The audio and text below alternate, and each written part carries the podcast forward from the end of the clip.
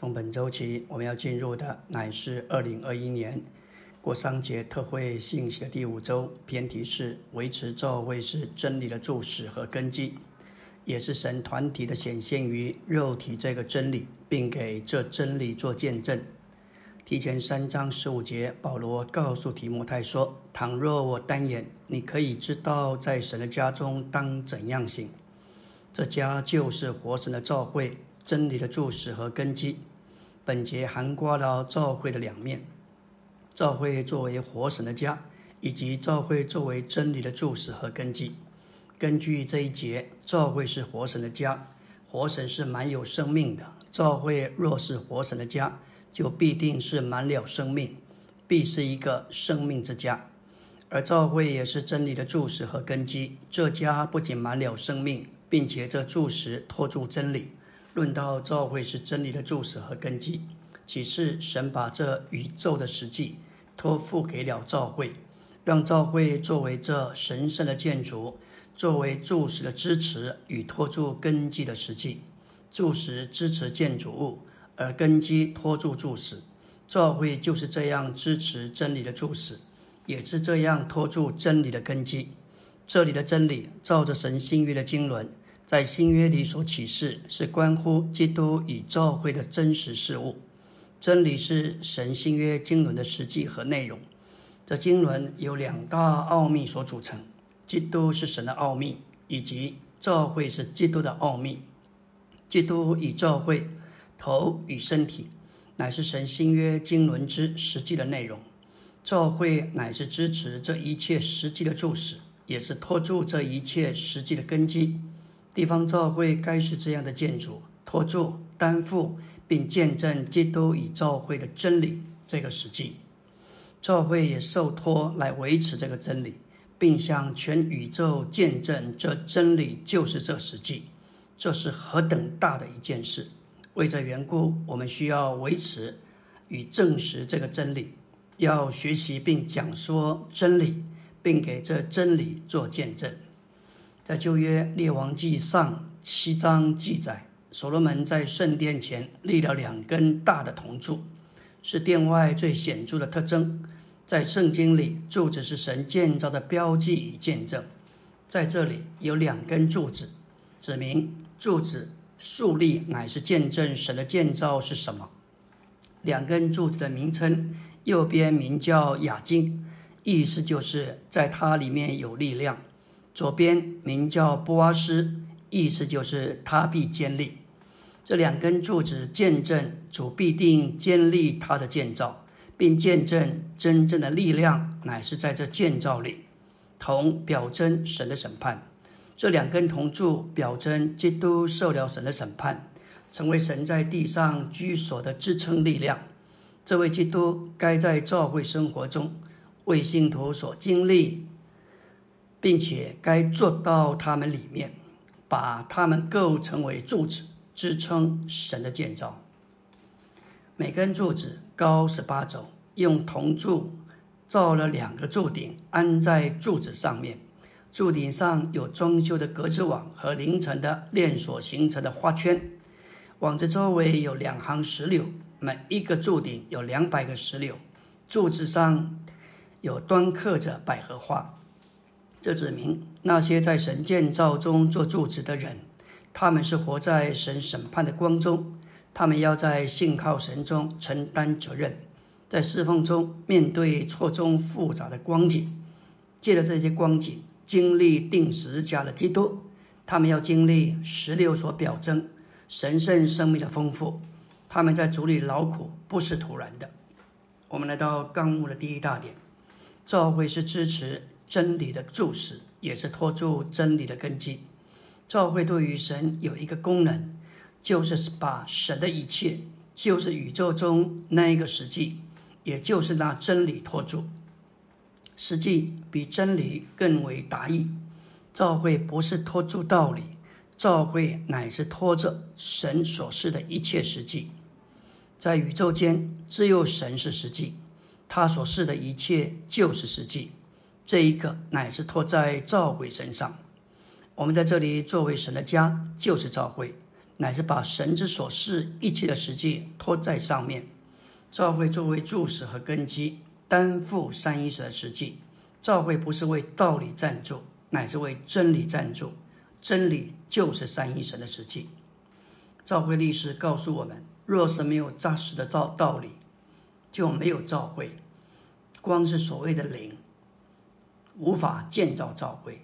扎实的真理或道理才能建造。你建造怎样的教会，在于你教导怎样的真理，这是必然的。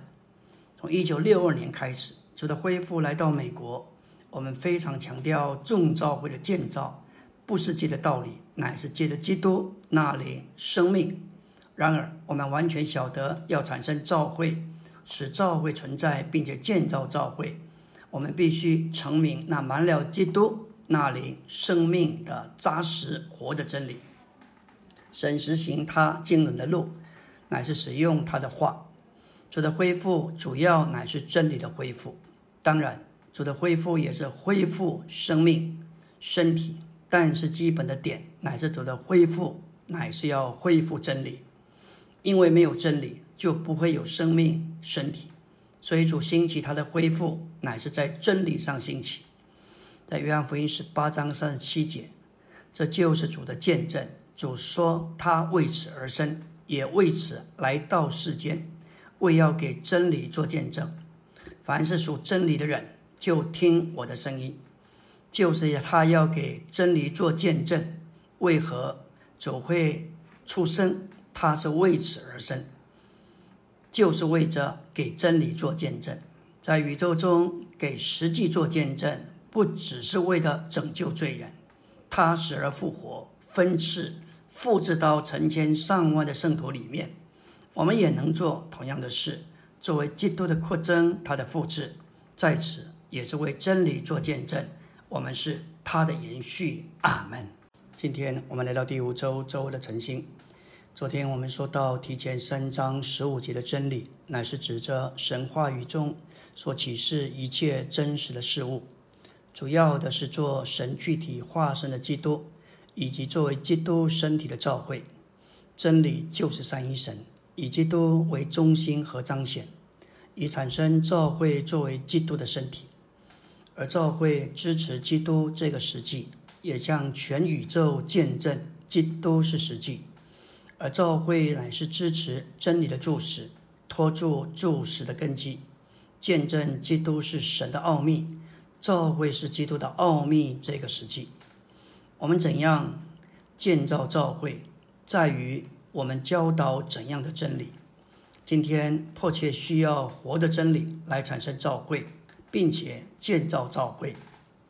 我们所必须应付的最大需要，乃是带领圣徒们进入真理。众圣徒都应该在神圣启示上受到成全，受到训训练。我们来到纲目第二大点，众圣徒都需要维持真理，支持真理的注释和托住真理的根基，乃是教会全体。这包括众圣徒，教会的每个肢体都是维持真理之注释和根基的一部分。而教会乃是真理的注释和根基，含示着教会的每个肢体都应该认识真理。因此，我们该定义要学习真理。使教会包括每一个信徒都必须起来维持真理。教会要刚强，每个弟兄姊妹就必须学习真理、经历真理，也能够讲说真理，借此维持真理。我们若在日常的教会生活里实行真理，就能在维持真理上背负一些责任。诗篇一百一十九篇一百三十节说道。你的言语一解开，就发出亮光。今天几乎只要你愿意，处处都能得到圣经。但是有谁进入圣经？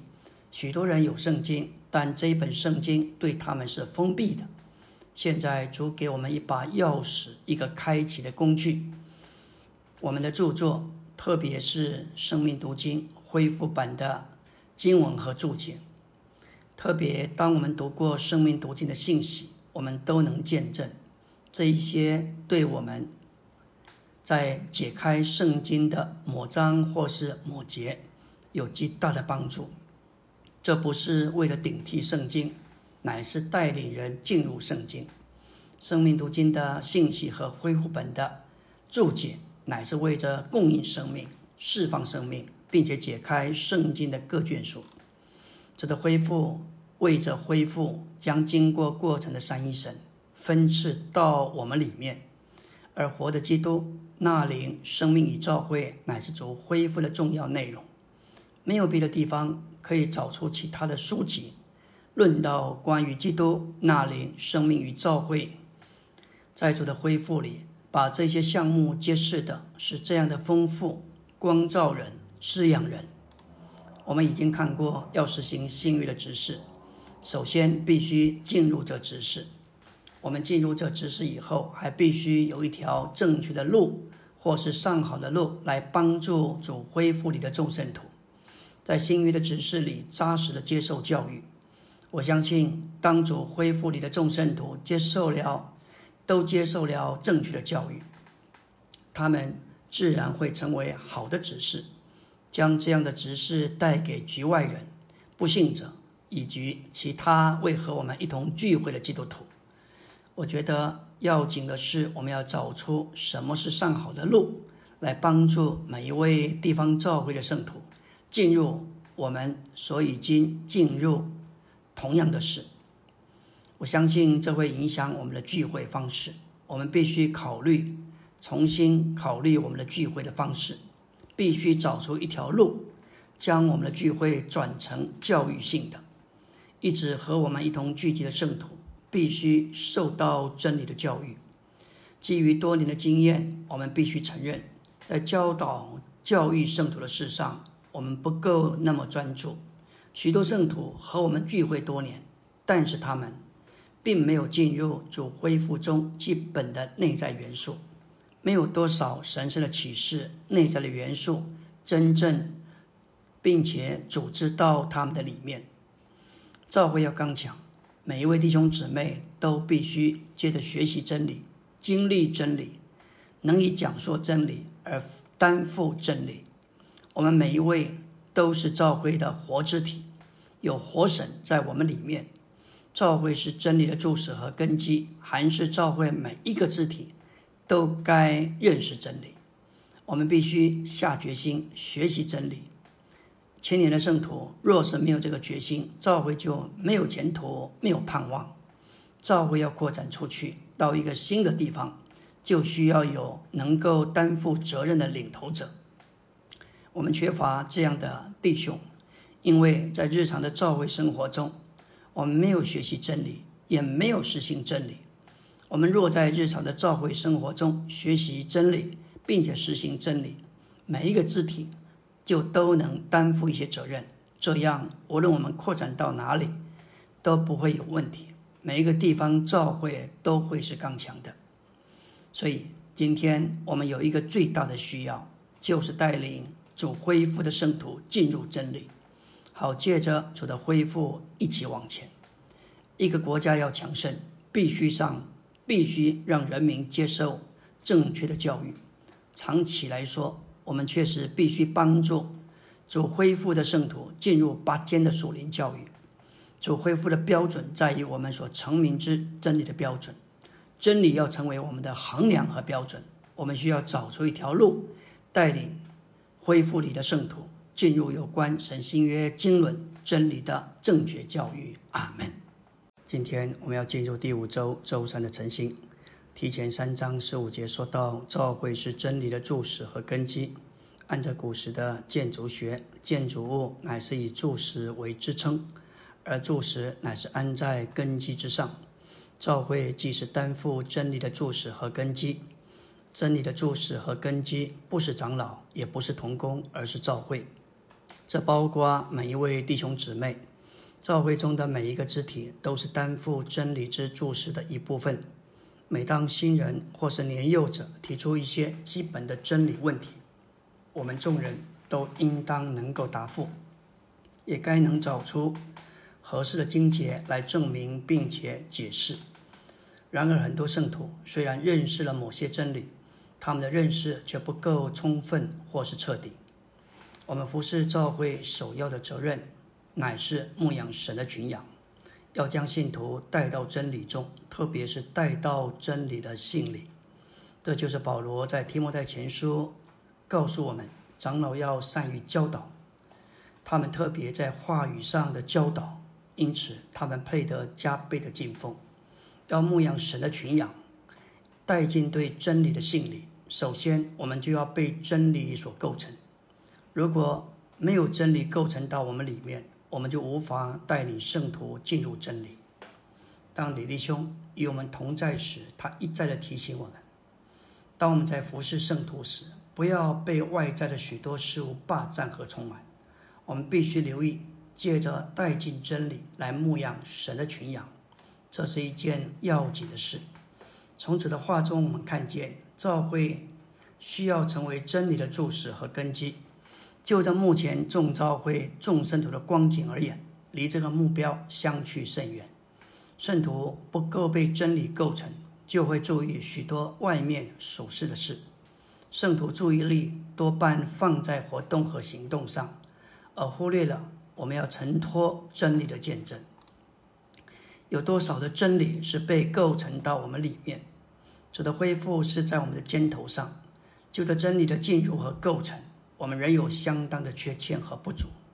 当李弟兄他在世时，我们觉得非常稳妥，有依靠。他实在是一位真理的斗士。面对美国强大基督教的势力，他为真理站住，抵挡一切的攻击。他已经打完他主所量给他美好的仗，也跑进主所量给他的赛程。如今主的恢复托付就在我们的肩头上，我们何等需要看重真理的构成！我们必须。尽所能的使自己进入生命读经的信息，以及恢复本经文和注解的话里，使这些真理构成到我们里面。这无法在短时间之内做成，但必须是我们的实行。恢复一本的头一个目的，乃是要成名真理。我们不容易在其他的书籍中能找到找着像在恢复一本那么多的基本真理。例如，马太福音的基本真理是什么？一本注解说得非常清楚，这是一件论到诸天之国的书，它告诉我们关于诸天之国这些真理的正确定义。注解头一个目的是向人成明真理，第二个目的乃是为着将生命供应人。我们许多人能见证，只要我们无法。我们无法从其他的解经和注解得着像恢复译本这么多的滋养。注解的第三个目的是要帮助我们解决新约中一般的和困难的问题。新约几乎每一卷书都有一些难以解答的问题，也有一些难以领会的问题和要点。恢复译本的注解也设法解决圣经中的难题，例如。彼得后书二章四节，犯罪的天使被交在幽暗坑中。这里的幽暗坑是什么？恢复一本有清楚的解释。马太八章二十二节，主耶稣说：“让死人埋葬他们的死人。”注解就指出，头一个死人乃是指着在灵里死了的人；第二个死人乃是指着那门徒在肉身里死了的父亲。这就像我们在圣经的研读上走在一条车道上，但是有一些难解的问题，就如车道上的障碍。今天这本新约恢复一本，使我们在车道上亦无障碍，我们能够开着研究车经过新约任何一卷书，不必停顿。当我们碰到问题，可以参考注解。从其中得着帮助，使我们在圣经的研读上能有一条清楚的道路和宽广的大道往前。恢复一本带着注解的第四个目的是要解开圣经的各卷书。一卷书的恢复一本出版之后，圣经的那一卷就向我们解开。因着整本新约的恢复一本，我们必须见证。新约的各卷书已经向我们解开，我们有了一卷解开的书。有些圣经教师承认，《启示录》是一卷封闭的书，因为它太深奥了。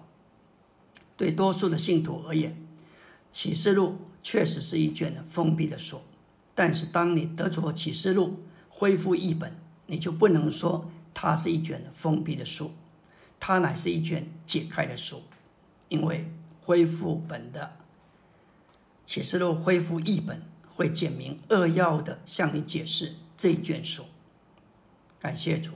我们既然有心要服侍召会、服侍主的养，也要有负担，为了我们所在地的圣徒祷告，使主激起他们的心，渴慕追求真理，也激动他们的灵，渴望受真理的成全与教育。我们应当，也应该帮助众生徒建立一种实行或习惯，每天至少花半个小时。在主的话上，可以用早晨十分钟，晚上花十分钟，就寝前再花十分钟。我们都需要建立这样一个习惯，每天至少花半个小时进入主的话，配上注解和生命读经，这会使我们逐渐的被真理构成。阿门。今天我们来到第五周周四的晨星，接续我们昨天的交通。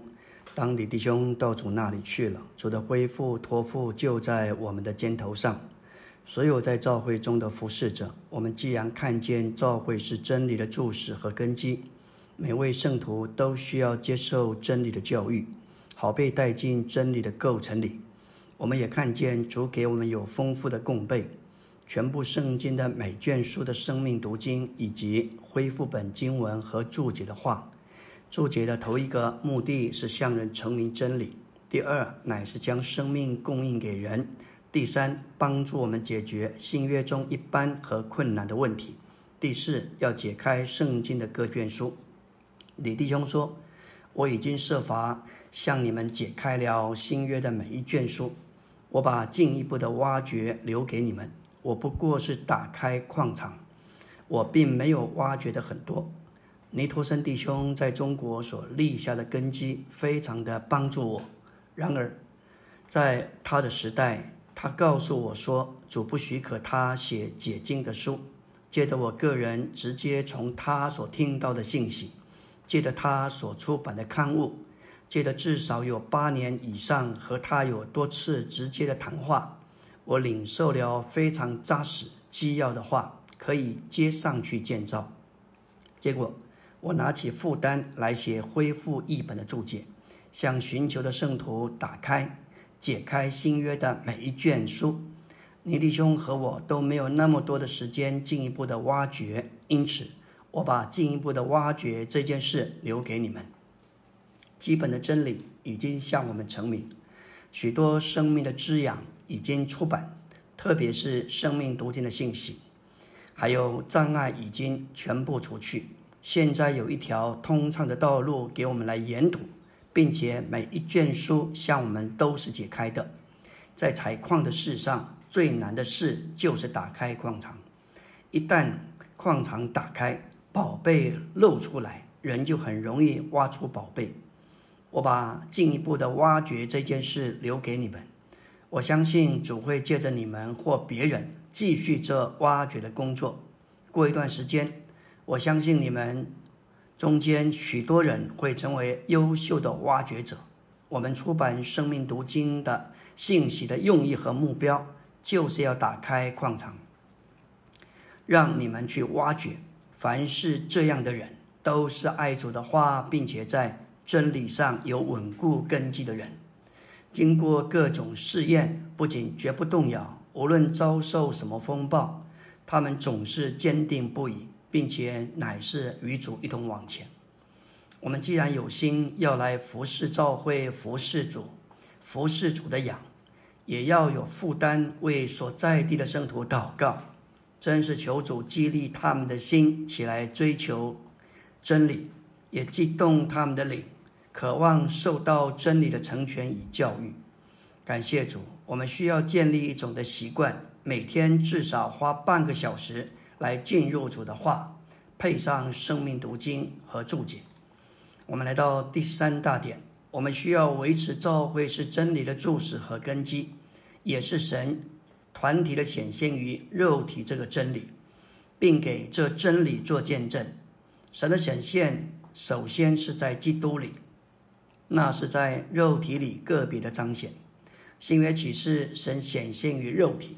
指明完整的神，也就是父子灵成为肉体，因此基督成为肉体，就是整个神显于显现于肉体。根据约翰福音一章一节说到：“太初有话，话与神同在，话就是神，话乃是神的解释、说明和彰显。因此，话乃是解释、说明并显出来的神。话与神是不能分开的。”这二者原是一。一章十四节说到，化成了肉体，自搭帐幕在我们中间，丰丰满满的有恩典有实际。这里成为肉体的不仅是指神，乃是完整的三一神。罗马八章三节指出，这肉体是罪的肉体，但是只有肉体的样式，并没有肉体的罪。成为肉体的乃是化，这化就是神。也就是指着完整的三一神，化借的成为肉体，不仅把神带进人性，成为神的帐幕，做神在地上人间的居所。恩典乃是神在子里做我们的享受，实际乃是神在子里给我们实话。当他这神人活在地上的时候，他所过的生活不是凭他属人的生命，乃是凭他神圣的生命。他所过的为人生活，不是凭着他的人性，乃是凭着他的神性。他是个神人，但不是凭人的生命活着，乃是凭神的生命活着。所以他的为人生活，不是凭属人的生命活出来，乃是凭着神圣的生命活出来。他的为人生活，不是彰显人性，乃是彰显神性，使神圣的属性成为人性的美德。跟从耶稣就是要过神人的生活，不是凭着属人的生命，乃是凭着神圣的生命，好叫神能够彰显显现于肉体，使他神圣的属性成为人性的美德。这就是跟从基督的内在意义。我们这些神人必须过一种生活，不是凭着我们自己，乃是凭着另外一位。不是凭着我们属人的生命，乃是凭他神圣的生命；不是彰显我们自己，乃是彰显他的神性，使他神圣的属性全都成为我们人性的美德。阿门。今天我们要进入第五周周五的晨星。昨天我们提到要维持教会是真理的注释和根基，也是神团体的显现于肉体这个真理，并给这真理做见证。神的显现首先是在基督里，那是在肉体里个别的彰显。今天我们继续来看第二面，也就是提前三章十五、十六节所指明的，不仅做头的基督自己是神显现于肉体，连做基督身体和神的家的教会也是神显现于肉体，也就是敬虔的奥秘。当主耶稣在地上时，他一切的形式都是彰显神圣的属性。作为他人性的美德，他美德的彰显就是神显现于肉体。就着外面来说，人看见他是拿撒勒人耶稣，但他乃是神显现于肉体。譬如，当主给五千人吃饱之后，所有的零碎收拾起来，一切都是清洁整齐，这就是这位复活者的美德。主把东西整齐的留在坟墓里，这也是他复活的见证。当我们操练我们的灵在复活里行事，这就是我们基督徒美德的展示。这些基督徒的美德乃是神圣属性的彰显，也是神在肉体里的显现。这是神在人里的生活。神显现于肉体，开始于基督在地上的时候。神显现于肉体，在教会中要延续。教会乃是神显现于肉体的扩增、扩大和繁殖。这样的召会就成为基督是神显现于肉体的延续。基督从召会活出来，成为神在肉体的显现。这乃是照着新约成为肉体的原则。神以一种更广泛的方式显现于肉体。成为肉体的原则是神自己进到人里面，与人调和，使人与神自己成为一。成为肉体的原则意思乃是指着神性被带到人性里，在人性里头做工。近前的极大的奥秘乃是神成为人，使人在生命和性情上，但不在神格上成为神。为的是产生一个团体的神人，使神显现于肉体。提前三章十六节的敬虔这个字，不仅是指着虔诚，乃是指神活在教会中，就是那是生命的神在教会中活了出来，得着了彰显。基督和教会二者都是敬虔的奥秘，在肉体里彰显神。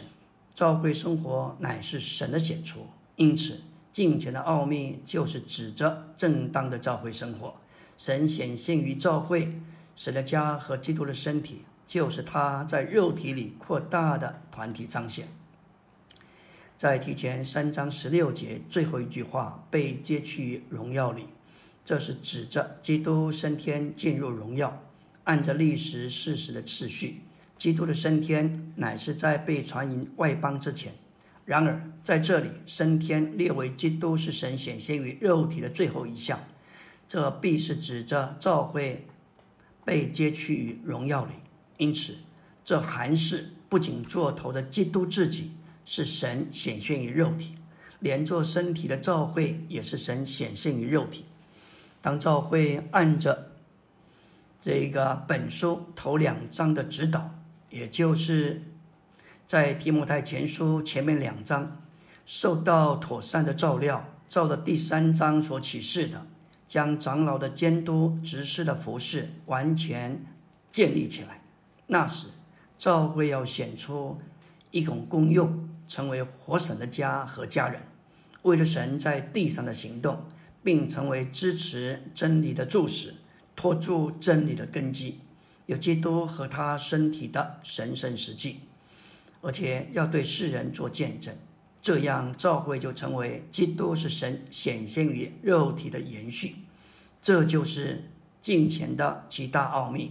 基督要从教会活出，成为神在肉体里的显现。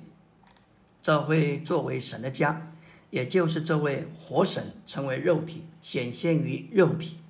在第在四件福音书里，神是在基督耶稣个人身上显现于肉体。然而，到了提前三章，我们看见神显现于肉体，乃是团体的，是显现于整个教会的。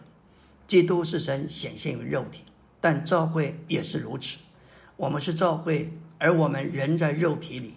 当我们在灵里一同聚会时，神就在我们中间显现。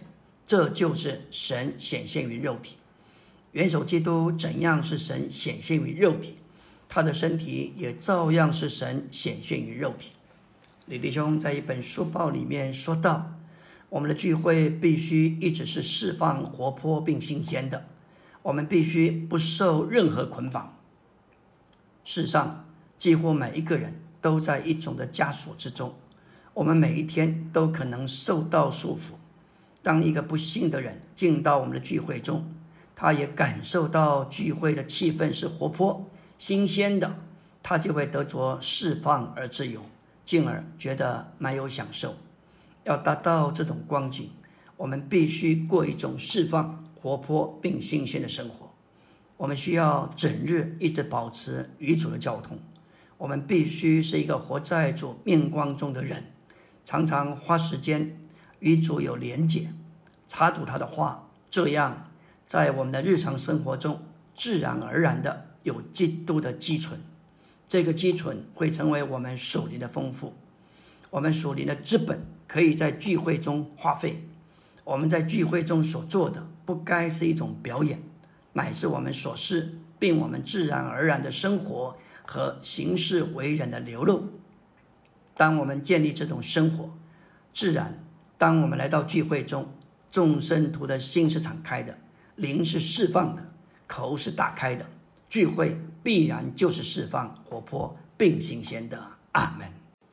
今天我们来到第五周周六的晨星，从提摩太前书三章十五、十六节，我们看见神给教会一项极大特别的托付，就是教会是真理的柱石和根基。教会也受托为神团体的显现与肉体这个真理做见证。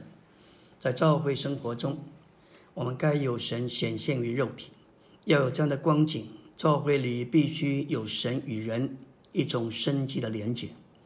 我们里面应当有神，但神显现于肉体，乃是借着并在正常正当的人性里彰显出来。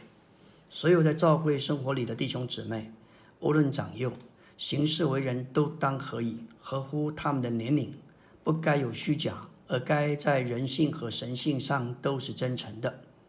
林前十四章就描述教会聚会中的身眼，能成为神在团体里显现于肉体的彰显。林前十四章二十四节说道：“但若众人都伸眼，有不幸的人进来，他就被众人劝服，被众人审明，他心里的隐情显露出来，就必面俯伏一地敬拜神，宣告说神真是在你们中间了。”这还是。伸言为神说话，并说出神，以神为内容，把神供应给听见的人，并带着他们带他们归向神。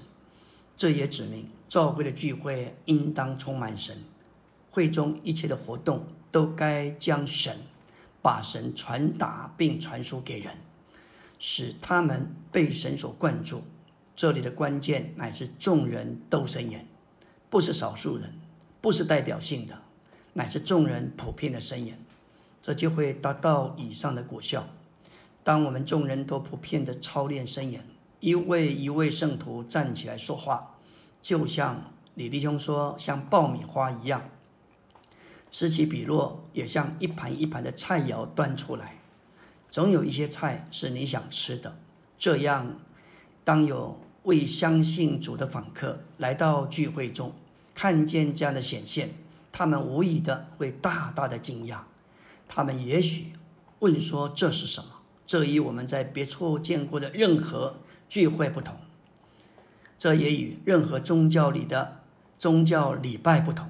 不错，教会是不同的，教会是真理的注释和根基，乃是神显现于肉体。每个地方教会必须达到这个标准，并继续照着这个标准，直到我们的元首救主。耶稣基督荣耀的显现。每当教会正确的聚在一起，神的同在就被人所知悉。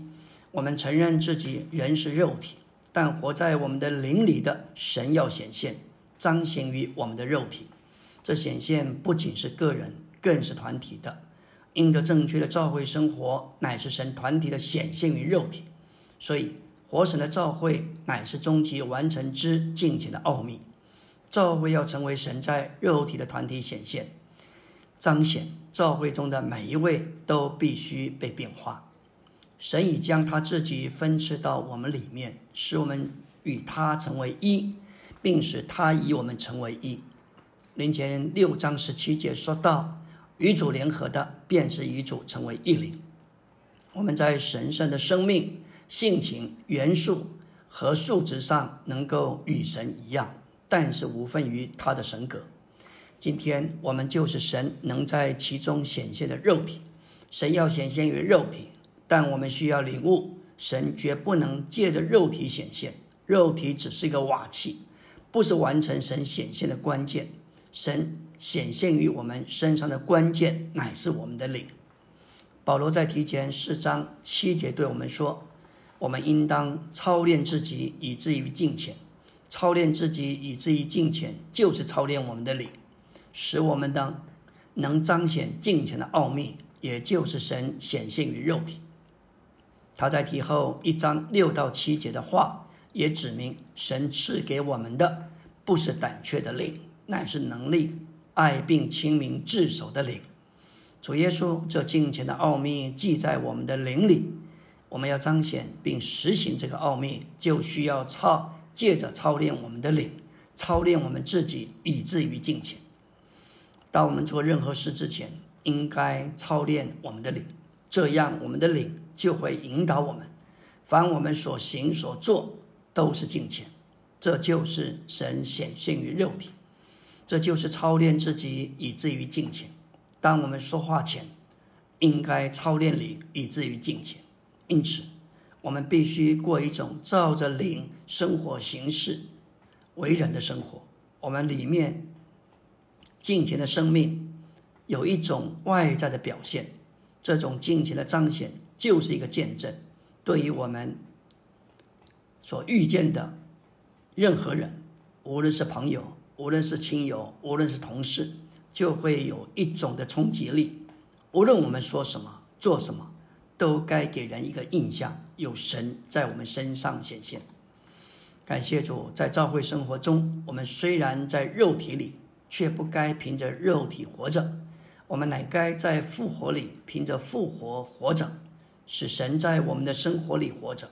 使我们能在那做了我们美德的属性上成为他，使他得以显现。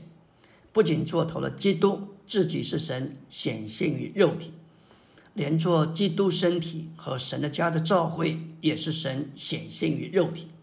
敬虔的奥秘，根据上下文，提前三章十六节的敬虔，不是只有表明这个词带着一种虔诚的意义。更是指着神活在教会中，也就是那是生命的神在教会中显出来、活出来、彰显出来。